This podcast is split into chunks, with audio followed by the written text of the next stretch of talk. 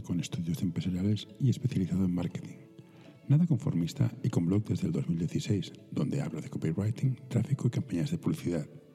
Además, imparte clases online para posiciones de justicia y del Estado.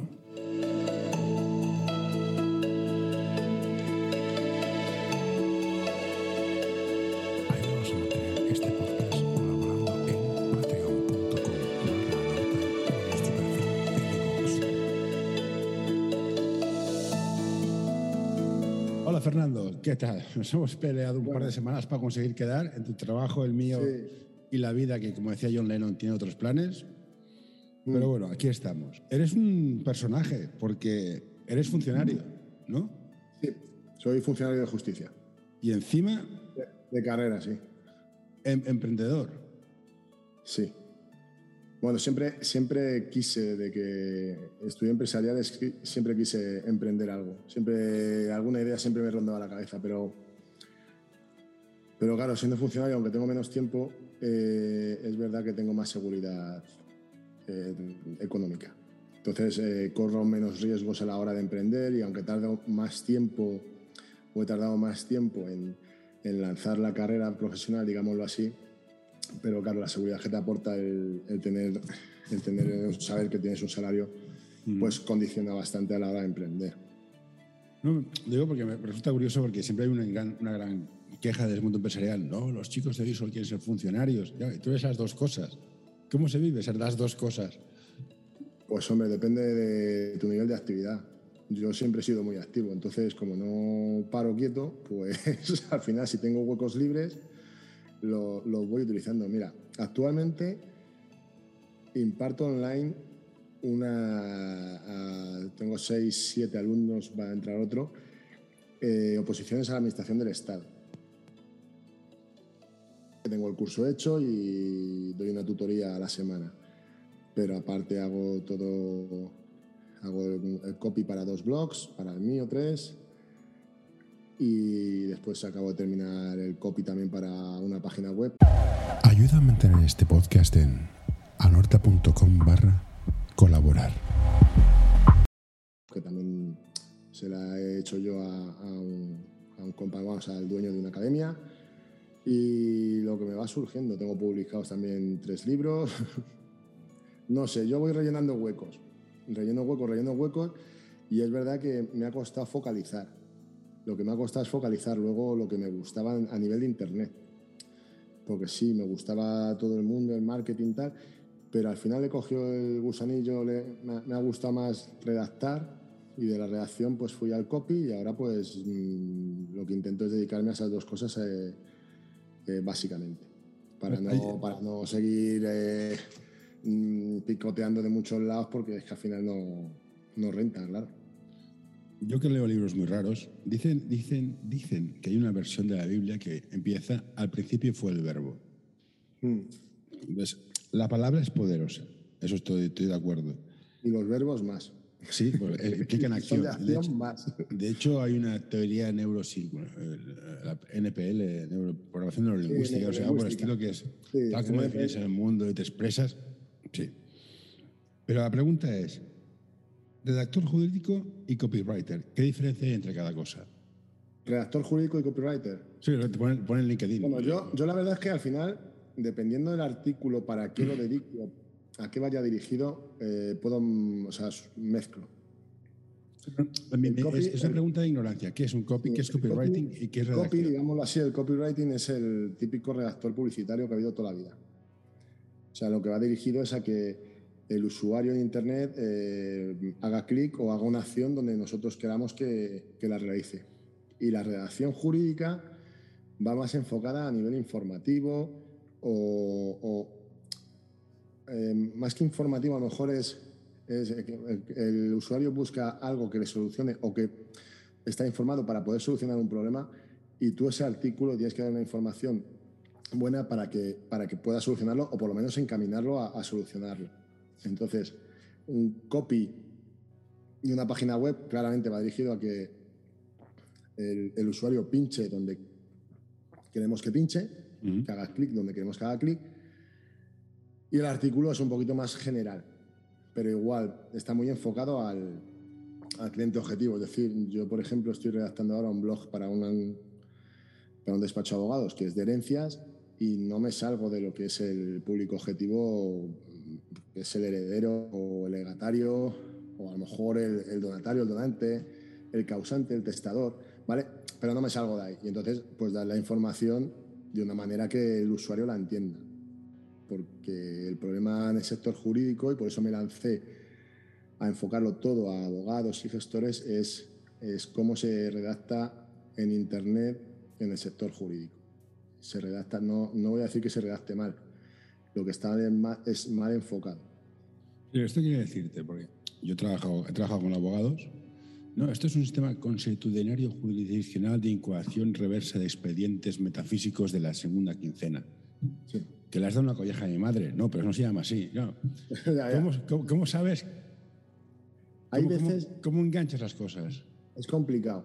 Es complicado porque yo, por ejemplo, hasta que aprobé las oposiciones, tú date cuenta que yo estudié empresariales, estudié muy poquito derecho. Y, y hasta que aprobé, vamos, aprobé, saqué la plaza, estuve cinco años, porque bueno, pues esto es como todo, convocan dos veces en cinco años, bueno, total, que al final me tiré cinco años. Y, y es verdad que, que luego el lenguaje jurídico como que te atrapa. el lenguaje profesional, como diciendo, joder, soy la hostia. ¿No? Y, Y- y no entiende cambiar- nadie. Cambiar, efectivamente, cambiar el chip para que lo entiendan. Hay veces que, que el- eh, nos están ahora eh, que, que hay que aplicar cierto lenguaje jurídico, pero el, el imprescindible y necesario, pues como nos dicen ahora o como nos, eh, nos han planteado desde diversas instituciones, desde el gobierno, tanto a abogados como a, como a juristas, como a, a funcionarios, que, joder, que empleemos el lenguaje adecuado a la persona que tenemos enfrente, para que se entere, porque si no, no se entera. Entonces, a nivel de escritura, pues sí, siempre se, esca- se escapan alguna palabra, eh, vuelves a leer en voz alta, a ver si tú te ente- si se enteraría el usuario, te tienes que poner su pellejo, pero claro, es- a veces es difícil porque tú lo entiendes, pero dices, joder, lo entenderá la otra persona. Y, y al final es prueba y error, muchas veces. ¿eh?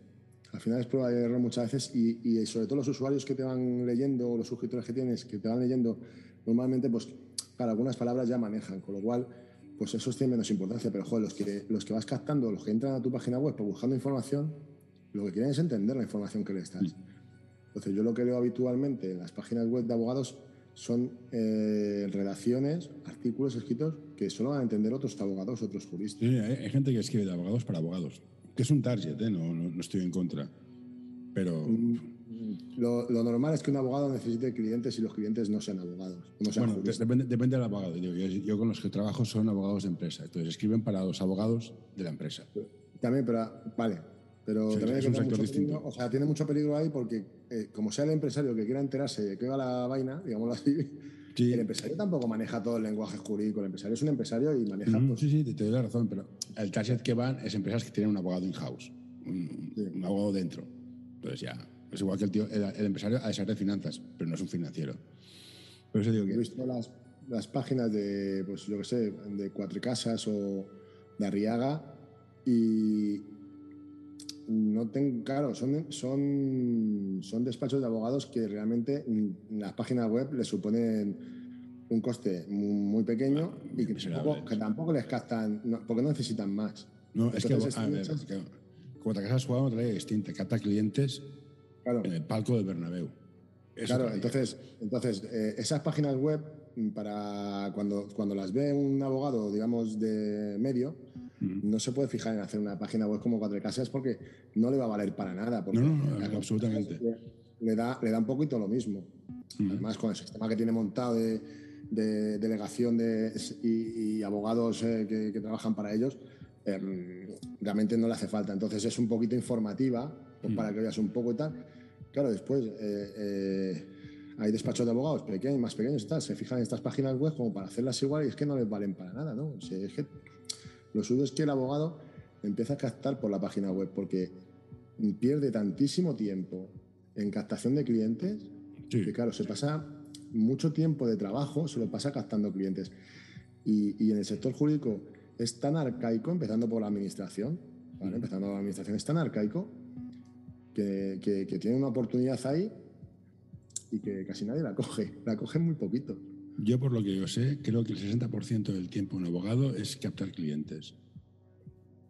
Por ahí va. Entonces, si lo automatizas, que evidentemente es lo, para eso están las páginas web, es un, es un logro. La pregunta es, tú me hablas de, has escribir para tu target, correcto. Sí. Y para Google, porque cada vez más, ¿no? Es que Google indexa en función de no sé qué. También, entonces, también. al final dices, a mí me pasaba, estoy escribiendo para una máquina. Estamos todos También, atontando. pero- Párrafos cortos, listas. pa- Oh, A ver, lo de los párrafos cortos y largos es mera redacción, es decir, eh, es muchísimo mejor escribir párrafos cortos y mezclar frases cortas y largas. Dependiendo el, el tipo de velocidad que quieras dar al texto, pues más cortas o un poquito más largas. Pero eso es, es simple redacción, ya no es para Google. Por suerte, los- el algoritmo va aprendiendo tanto de Google como de, de Microsoft, porque Microsoft está creciendo mucho y Bing, eh, eh, Bing, vamos, Bing es el buscador que tiene, pero el, el Explorer que antiguo se llama ahora Edge, creo, sí. hecho.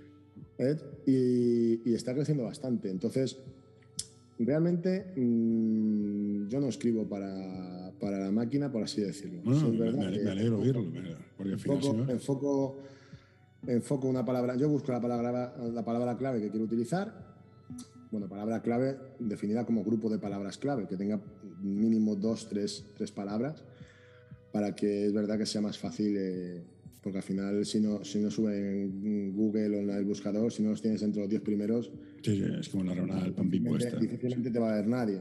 Bueno, por suerte existen también las redes sociales, etcétera, que ya hablaremos si quieres ahora un poco.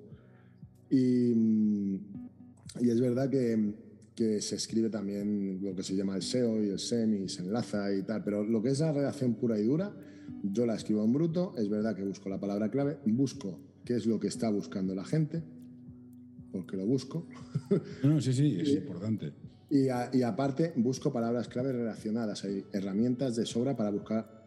Y no estoy fijándome si escribo justo esa palabra, no. Cuando ya leo en voz alta veo si he utilizado algunas palabras clave. Normalmente te van saliendo solas. En cuanto.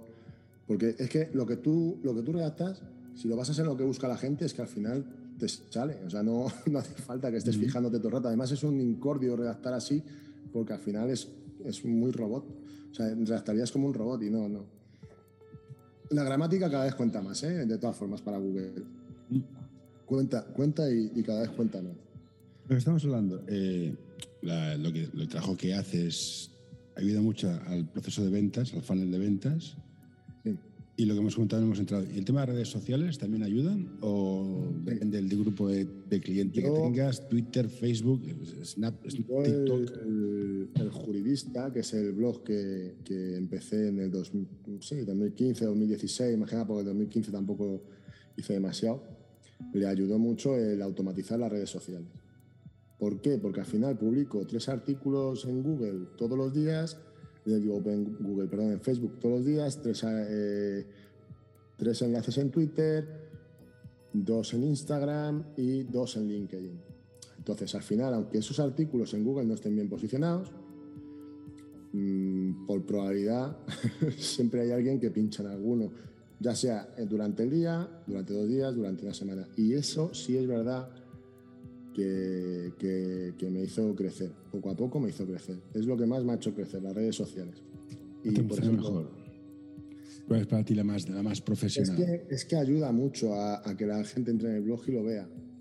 Después hay gente que le gusta y hay gente que no le gusta. No, no, sí, pero- pero ¿cuál, cuál te- cuál te funciona mejor para cerrar? O sea, ¿es Twitter, es LinkedIn, es Instagram, es Facebook. Facebook? Es... Normalmente al usuario medio Facebook. Para profesionales, LinkedIn. Ujú. Pero además, además para profesionales, LinkedIn de manera, o sea, mm, eh, dife- o sea, a ver si me sale la palabra. Si, si el artículo lo va a leer un profesional, casi siempre entran por LinkedIn o lo están buscando o, en el buscador porque me han encontrado por lo que sea, pero LinkedIn me ayuda mucho en, en cuanto a profesionales. El usuario medio, digamos que no tiene una cultura jurídica, una gran cultura jurídica o no la tiene, mm, ayuda mucho más Facebook, Twitter, Instagram. Instagram lo utilizo pues porque hay que utilizarlo, pero no te creas que me acaba de convencer. Pues, Instagram es una red social de muchas imágenes, se trabaja mucho con No, imágenes. Instagram es una puta mierda, y lo digo porque es mi podcast y puedo decir lo que quiera. Porque no puedes poner enlaces. no, claro. Una puta mierda, ya está. Ah, alguien tiene que decirlo.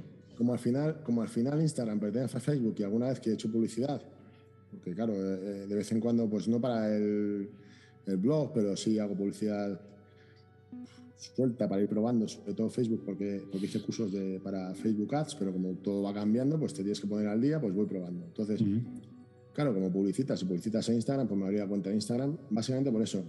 pero bueno, le enchufo dos, dos no enlaces, porque es verdad que no se puede enlazar, pero les enchufo dos publicaciones allí.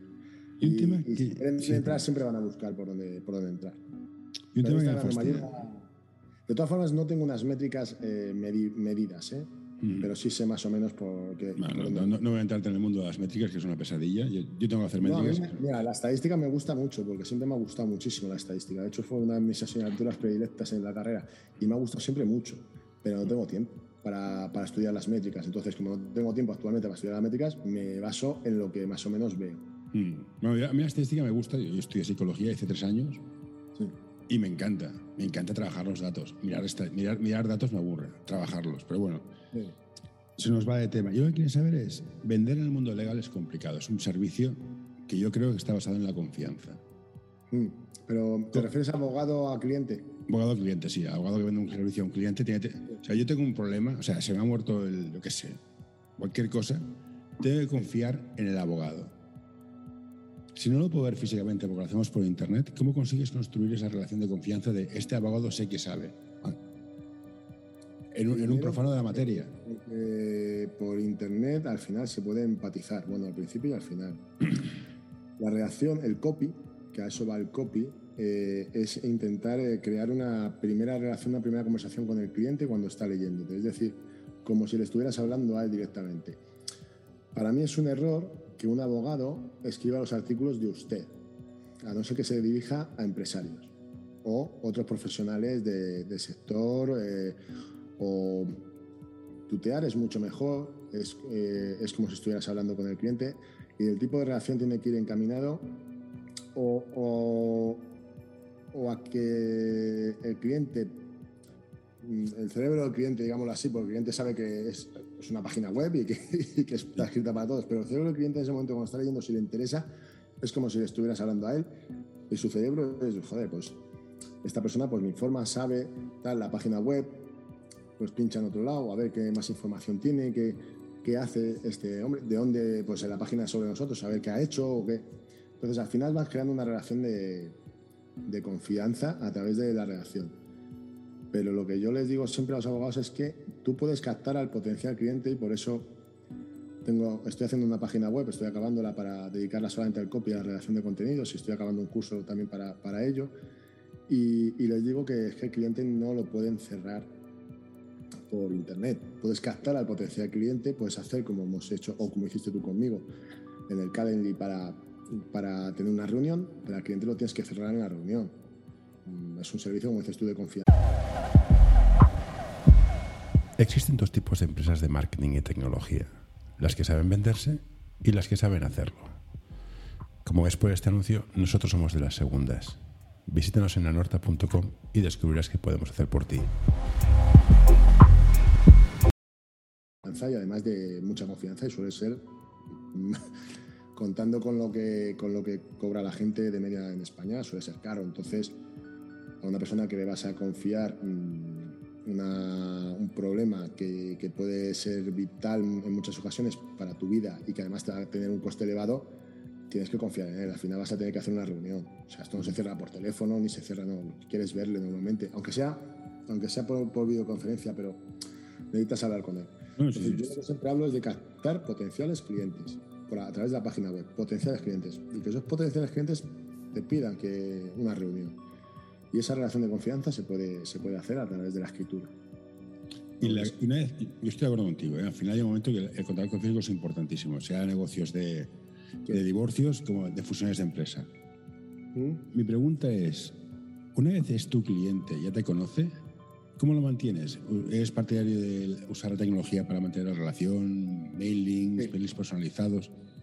También, también das... de, la fidelización es importante para todos los negocios y un cliente que confía en ti y ha hecho un buen trabajo va a ser recurrente si tiene otros, otros problemas, no va, no va a pensar en otra persona. Entonces, eh, ¿se puede automatizar? Sí, pero claro, aquí ya hablamos de dependiendo a qué te dediques y en qué quieres que base. Esto todo es un. Al final tienes que hacer una estrategia y cada, cada empresa es diferente. Entonces, empresa digo porque al final el negocio jurídico, el despacho de abogados es un Es un, es un negocio. Entonces, hay que, hay que ver qué tipo de estrategia quieres tener para, para fidelizar a ese cliente. Si quieres mandarles emails informativos, si quieres eh, pues mandarles emails de cada vez que hagas un cambio en el, en el despacho, pues porque has ampliado, mira, ahora también nos dedicamos, tenemos un abogado especialista. te, preguntaba si, si, si, si, ofrecías este servicio a las empresas de abogados. No, no porque yo, de, de hecho, no puedo presupuestar sin que me digan qué quieren. Es decir, si yo voy a hacer una, como hice con un cliente en hospitales, si yo voy a, mm, escribir una página web, necesito saber qué quieres, a qué te quieres dirigir y qué tipo de redacción y estilo quieres tener, porque date cuenta que al final, aunque yo escriba, es, es como si hablara la otra persona. y hablo en tu nombre, además, claro. Claro, queda muy mal que, que, tú escribas de una manera y de repente hables de otra. El cliente dice, joder, esto no me suena a mí. Se puede ver en grandes marcas. Coca-Cola, yo creo que si hablas con cualquier persona de Coca-Cola te suena el anuncio, seguro. O sea, tiene un estilo muy definido. Claro, llevan muchos años, también es verdad, pero los olores en McDonald's, yo qué sé, por ponerte un ejemplo análogo a lo que puede ser la redacción. Pues tú pasas por un McDonald's y, sabes que es un McDonald's sin ni siquiera verlo. O sea, como lo huelas, sabes que es un McDonald's. Mm. Entonces, esto pasa lo mismo con la redacción. ¿Qué pasa? Que que hay que irla ajustando. Esto no es magia y se acabó. Es decir, mm, yo redacto y de repente no vas a tener 100.000 visitas. No, no, sería la bomba. hay que irla ajustando. Pero me ha gustado mucho una pregunta que has hecho. El mundo legal y la tecnología muy bien, muy bien no se llevan. No. Cuando vas a, cuando vas a un despacho abogado dices, les preguntas, ¿qué quieres? ¿Te saben contestar? El problema no es solamente la tecnología. El problema es que lo han tratado siempre como una profesión autónoma y no lo tratan como un negocio en muchos casos. Pero ¿cómo lo arreglas? Cuando le preguntas qué quieres, el problema que le estás planteando es que, entre comillas, es que, empiecen a pensar que o tienen alguna estrategia o están picoteando. Y me refiero a picotear porque hay muchos abogados, muchísimos que sobreviven y además te, te lo ponen como excusa porque es, una, es un argumento. Joder, es que si no cojo casos penales, casos civiles, y, laborales. Ya, te lo digo yo ahora, este abogado está fuera del negocio en cinco años. Claro, es que van picoteando, y van picoteando y cobran del turno de oficio, y van picoteando. Y, como no tienen una estructura de negocio ya de por sí, o sea, no, no han dicho, venga, vamos a sentar la... Esto es un negocio y a partir de aquí, pues voy subiendo. claro, va a haber decisiones buenas, va a haber decisiones malas, va a haber decisiones... En las estrategias igual, haces una estrategia, lo que dices tú, un embudo de ventas. No soy especialista en embudo de ventas sé escribir, pues si me dicen, mira, el cliente es, un cliente que, digamos, tiene una temperatura templada, es decir, me conoce, está ahí, qué tal, y quiero una landing page o una página de ventas dirigida a ese cliente para ver si captamos, bueno, pues te la hago, ¿vale? Pero yo no soy un especialista, por mucho que haya leído, no soy especialista porque no los, no los hago, pero de un campo de es una máquina haciendo esto. ¿Vale? Entonces, sí, sí conozco algo de... Y, y, y claro, joder, eh, dices, ¿qué quieres? ¿Para qué quieres la página web? No para, para, que me conozcan, digo ya, pero es que esto no es un escaparate que pasas por la, por la puerta de la calle. A, una de las últimas abogadas con las que me reuní, la pregunté, digo, ¿cuántos, un bufete de Sevilla en el centro, ¿eh? ¿Cuántos clientes te entran por la puerta del local nuevos? Dice, ninguno.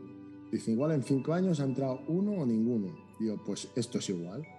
Si tú no llamas la atención, nadie va a pinchar, nadie va a entrar en tu página web tener una página web para tus clientes, digo, mm, está bien, pero una partecita, pues eso, para que vean pues, sus cambios en el despacho, pues fidelizar lo que dices tú, por si quieren ver algo más, pero la página web está para, para, para que te conozca la gente, para captar clientes, para potenciales clientes.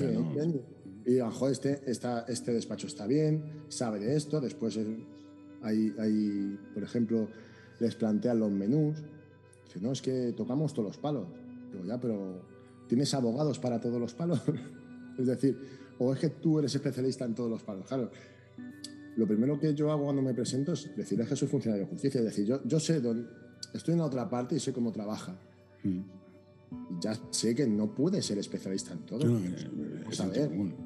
Entonces, mm, si, si plagamos en la página web de menús interminables, que además no, no entiende la gente, porque ya después pone especialistas en derecho mercantil. Bueno, Vale. pero ¿qué es el derecho mercantil? Mm. ¿Vale? Te puede decir algo. O derecho civil, joder, pues no hay cosas. Pero hay otros pocos, muy poquitos, que sí te diferencian. Pues se dedican a divorcios, a tráfico, accidentes de tráfico. Hay páginas web especializadas en accidentes de tráfico. Sí. Me parece Rec- estupendo. Reclamaciones de aviones, sí, sí. Claro, entonces, esas son las que tienen visita. Las otras, pues son, pues bueno, lo normal es que sí, entre, entre alguien, pero si te vas a alguna herramienta como SEMrush o algo así, a ver qué visitas tienen, lo normal es que Entonces, no. ¿estarás más o menos de acuerdo con la teoría de que los buffets pequeños que hacen de todo van a desaparecer o se van a transformar en boutique laws? O sea, firmas especializadas en un área. Mm, en estuve- cinco o diez años. Hace años, hace años escribí un artículo sobre las, las boutiques estas jurídicas y me parece una, que, que todo ir encaminado a eso. Es decir, me da igual la marca, es como yo. Vamos a ver, yo abro, ya me he dado cuenta en mí mismo. Abro el blog y después, pues al cabo de unos años, cuando creció el blog, abrí la página web. Dentro del mismo blog, pues lo que hice fue una página y la puse como principal. Y la página web principal realmente no vende, no vende nada. O sea, no, entra, entra muy poquita gente a la principal. Con lo cual me he dado cuenta que si yo meto todo ahí, copy, redacción, tal, pues no. Entonces, dentro de la misma marca del jurista, ¿qué voy a hacer? ¿O qué estoy haciendo? Otra página web independiente para la gente que quiera saber de copy y, de redacción. Bueno, abogados, juristas, etcétera. Bueno, o quien quiera redactar para este tipo de, para este sector jurídico. Y lo diferencio del blog. Y los abogados deberían hacer más o menos lo mismo. Si es verdad que hay un despacho de abogados, bufetes fuertes que, que pueden tener una misma página web con cierto cuidado eh, muchas materias, pero también es verdad que esas personas no suelen necesitar captar clientes a través de la página web. No, pero ¿qué es esto? Los Andes Buffets han fichado a Sáenz de Santa María. Sí. Juega- juega- juega- o sea, es otra. Pérez, yo, yo qué sé, Pérez Yorca, que por ejemplo yo tramito, a- está a nivel internacional es de los mejores de, de España. Claro, esa gente no necesita un cliente que te va a pagar una minuta o que le llevas casos de, de Sí, 10, sí. 20, 30 millones de euros, no te va a buscar por la página web. Lo que te quería comentar es el tema de la tecnología y en el mundo legal. Te pilla un poco lejos, pero todo el tema de smart contracts, todas estas cosas. No, no me pilla lejos. No, no. Escribo- redacto para un blog chileno que, eh, que se dedica, la empresa es de, de Legal Tech, con lo cual tengo un montón de artículos publicados. Pues ¿cómo lo ves? ¿Cómo ves el legal tech? ¿Es, es, es hype? Porque yo creo que todo esto es, todo esto es palabrería hasta que el Estado diga, vale, acepto el eh, smart contract como, como principio legal o como documento jurídico. Bueno, eso me parece genial, o sea, a mí me flipa todo eso. Mira, y ya lo de, si hablamos del Big Data, me parece una idea, vamos, lo único, entre comillas, malo, malo, vamos, malo, malo bueno, es, eh, ¿quién era? Elon Musk, o- y yo estoy de acuerdo, porque ya hace tiempo lo dije, digo, en el futuro, por mucho que digan, no, no, si es que las automatizaciones y los robots no van a perder puesto de trabajo, digo, ¿cómo que no? Vamos a perderlo, seguro, vamos, es, es- es cuestión de, de matemáticas, tampoco hace falta ser un erudito. Va a haber que te- haber por Estado una paga para la gente, porque si no hay mucha gente que no va a tener trabajo. Mm, estoy de acuerdo. La pregunta Big es cómo, cómo lo legislas, ese es el truco. Claro, con el Big Data tú eliminas muchos puestos de trabajo, pero A muchos. mí el Big Data no me da miedo eliminar el puesto de trabajo, porque al final vas, te manifiestas y quemas, quemas el Parlamento, que queda muy, queda muy típico, Sí, sí. sino la privacidad que desaparece. O sea, no sé si has leído ahora que han cambiado la ley de protección de datos en el Reino Unido. Claro, entonces tienes la europea, que es súper restrictiva, tienes la, la, la del Reino Unido, que es súper... A mí me da, me da miedo es el Big Data con la cantidad de datos que recopilan la gente. Entonces, te, te hace, te hace un perfil de tan preciso que llega un punto que en Internet vives una burbuja que no es real. Claro, yo me, yo me, me enfoco más en ese campo a, a lo que son eh, causas judiciales. Es decir, Bueno, esta, judiciales. esto- esto ¿Qué es una pasa? tertulia en sí misma. ¿eh? ¿Qué pasa? Que, que- que, por ejemplo, yo que trabajo para la juez para la que trabajo, ¿vale? Yo sé más o menos por dónde van a ir los tiros. En un procedimiento, según lo vea, yo ya sé. Claro, si esas sentencias o esos autos todos se recogen y son públicos, imagínate que son públicos, eh, porque no todos son públicos, claro. los que subes al Fendog este, pues sí, pero los que no subes, porque no, tienen relevancia a lo mejor, no son públicos. Pero si se sabe la cantidad de, sentencias que, por ejemplo, si, son condenatorias o no, que pone en, eh, yo qué sé, eh, o, sea, se estima la demanda en, yo qué sé, en causas de reclamaciones de cantidad, juicios verbales, yo qué sé, y tú lo sabes estadísticamente, claro, es que es tan fácil encaminar el caso, pero para el otro abogado también.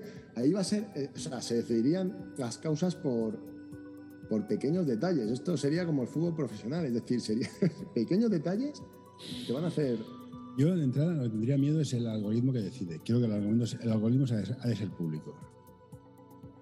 A mí el machine learning, deep learning, sin saber el algoritmo, estoy en contra. No, hombre, yo, yo creo que decidir, como tienen, hay una empresa que se dedica a, ¿cómo se llama?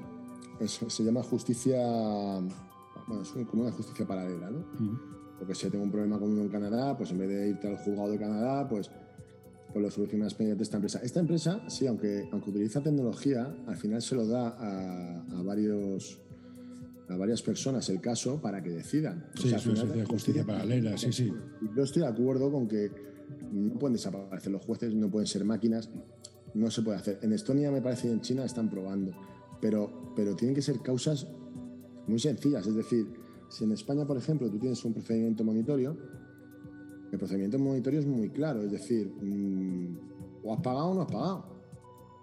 Entonces, hay casos que son muy obvios. Claro, entonces, para esas causas sí, pero cuando es a nivel interpretativo. Mmm... Te pongo un ejemplo que es muy salvaje. Yo soy un fan de la pena de muerte. ¿Sabes cuál es mi, único problema? que como te, como te, equivoques, no hay vuelta atrás. Sí, claro, efectivamente. Por eso, por eso, estoy en contra de que se apruebe. Pues esto es lo mismo. hay cosas que dices, ostras, pues que sí, que parece muy bien, pero los riesgos. Mira, te pongo un ejemplo muy fácil. Los psicólogos usamos muchos test. Sí. ¿Sabes lo que acaba pasando? Que el psicólogo se cree lo que pone los test en vez de lo que le pone la experiencia de hablar con el paciente. Y me da miedo que los, en los juzgados pase lo mismo. Oh, el, programa me dice que va a ser culpable. Pues no entro mucho en el tema y culpable. Sí, pero eso, eso va a ser el. Eso entiendo que sea una arma, digamos, para el abogado. Para el juez nunca puede ser un arma, el juez tiene que ver. Es como. Sí, pero el juez debería tener recursos y no los tiene. muchos, jueces, muchos, jueces, dicen, no, no hace falta que vengan no sé qué, no sé cuánto. Y hay otros que, no, no, que vengan a la sala, tal, porque, porque, porque quiero verlos. es que, no es lo mismo el lenguaje. Mm, el lenguaje, tú por ejemplo ahora, como estoy en un ordenador pequeño, me está viendo la cabeza. Entonces, tienes muy, poca capacidad de ver lo que estoy haciendo con las manos o cómo me, transmito la información. Y eso cuenta, y eso cuenta. Sí, pero es lo que acabas de decir. Yo tengo, trabajo con abogados y sabes que depende de que el juez te toque, has ganado o has perdido. Sí, sí. Hay ciertos casos que sí. ¿Que está bien, está mal? No sé, es lo que pasa. Pues con esto mismo. Pues, a mí me da mucho, mucho repelús el usar la tecnología para automatizar ciertos procesos que ponen en riesgo a la libertad personal, sobre todo en casos penales. a nivel judicial no se debería hacer, o sea, el que toma la decisión. Sí, sí. Luego los abogados. yo estoy en contra de, las, de los tribunales jurados. Es decir, me parece. No, el jurado es un atraso es igual, de, es igual de malo todo lo que pasa en Estados Unidos de que dejan a la gente decidir. No, hombre, es que mm, yo creo que tiene que ser un profesional el que decide. No, porque engañar a la gente es muy fácil. Claro, entonces el profesional está entrenado para eso. Se supone que más, más que la gente normal, pero engañar a la gente es muy fácil. Pero bueno, no te, no te robo más tiempo. Eh, te quedan 10 minutos para ir a buscar, para hacer lo que tienes que hacer. Eh, hostia, Fernando, me ha molado un montón. Eh, lástima que sea corto, hay un montón de temas. Tienes un mercado potencial por delante acojonante. El mundo legal está. Suerte de la pandemia que ha hecho explotar la tecnología. Tienes futuro seguro. Mucho más avanzado en Latinoamérica, pero mucho más que en España. ¿eh? Sí, sí. pero no es que esté, está avanzando más deprisa porque el sector legal en ciertos países de Latinoamérica está muy, muy concienciado que funciona y, le, impulsan. Mismos abogados. Ayuda a mantener este podcast en anorta.com barra colaborar.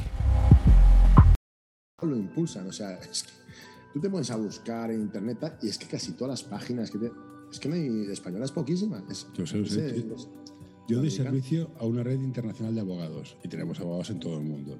Sí. Es- eh, los países sajones y Sudamérica nos llevan tres años de ventaja. Sin duda.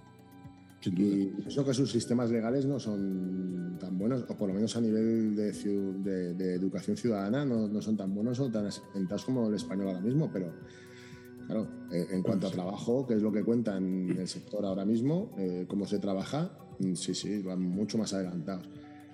Bueno, bueno. José, tengo que dejar, que encantado. Venga, cuídate. Hasta ahora.